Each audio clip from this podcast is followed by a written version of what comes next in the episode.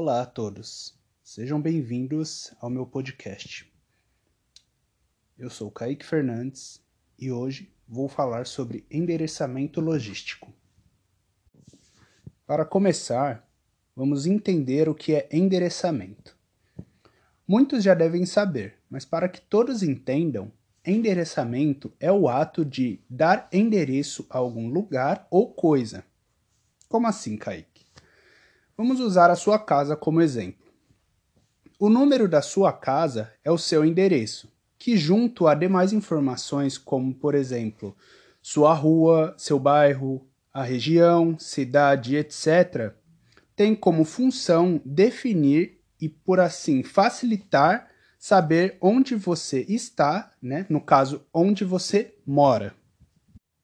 Sabendo disso, fica fácil entender o que é endereçamento logístico, pois ele nada mais é do que o ato de endereçar, porém, ao invés de ruas e casas, ele é focado em produtos e setores dentro de uma empresa.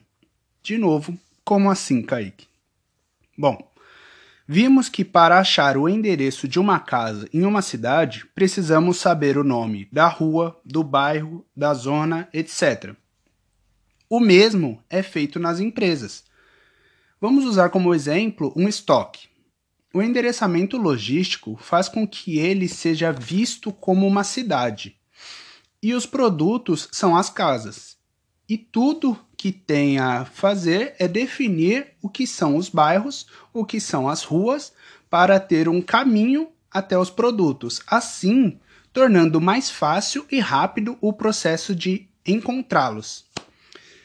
Sendo essa uma das principais funções, mas se estendendo a tornar o ambiente mais organizado e, no caso de estoques, facilitar o processo de saber o que está tendo mais ou menos saída. Agora que sabemos o que é endereçamento logístico, eu vou falar para vocês sobre os três tipos que existem, começando com o endereçamento fixo, que é aquele in que, independente do produto ou serviço estar lá disponível ou indisponível, ele sempre vai ter aquele local como dele. A vantagem desse modo é que você sempre vai saber o que está ou não está saindo ou faltando. Por outro lado, a desvantagem é que, caso tenha um novo produto ou serviço, você vai precisar aumentar o ambiente de trabalho, seja um estoque ou um escritório. Bem, o próximo é o endereçamento rotativo, onde nenhum produto ou serviço tem seu lugar fixo. Portanto, conforme algum for saindo, outro ocupará seu lugar. A vantagem é clara: todo o ambiente poderá ser usado, pois, conforme um sai, você coloca outro no lugar, sobrando mais espaço. Porém, a desvantagem é a manutenção e mudança constante no endereçamento dos produtos e serviços ainda disponibilizados. Por fim, temos o endereçamento misto, que é o mais fácil de todos, já que ele é a junção do endereçamento fixo e o rotativo. Nele, todo produto ou serviço tem seu lugar fixo, porém variando de acordo com a quantidade que tem, ou, no caso de serviços, variando de acordo com a forma que ele é requisitado, se é muito ou pouco. Assim, sendo definido se ele vai continuar naquele local ou se ele vai mudar para outro. As vantagens e desvantagens nesse modo são as mesmas dos outros, também variando de situação para situação.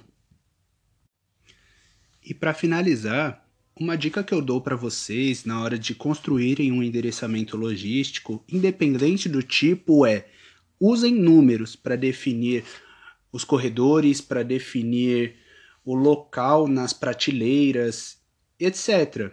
Usem números porque no endereçamento logístico você tem uma liberdade criativa, pois Para definir as coisas, você pode usar letras, você pode usar símbolos, você pode usar nomes, e tudo isso dá certo. É simplesmente algo para definir, para você se encontrar naquele ambiente. A minha dica é usem números porque números são mais fáceis da mente humana entender. Como assim, Kaique? Vamos dizer que vocês estão num estoque. Esse estoque, ele possui 15 corredores. Você sabe que o produto que você quer pegar está no corredor 10. Você simplesmente vai até o corredor 10 sem parar, que você vai contando mentalmente que são 10 corredores. Agora, digamos que nesses mesmos 15 corredores, você tem que ir até o corredor J, que são 10 corredores também. Porém, você vai ver o A e vai ver o J, você vai ter que ir parando e vendo em qual letra você está para aí então chegar no J. Não vai ser tão rápido quanto se fosse com números. Bem, esse foi meu podcast. Eu espero que tenham gostado. Muito obrigado pela presença de todos e até a próxima.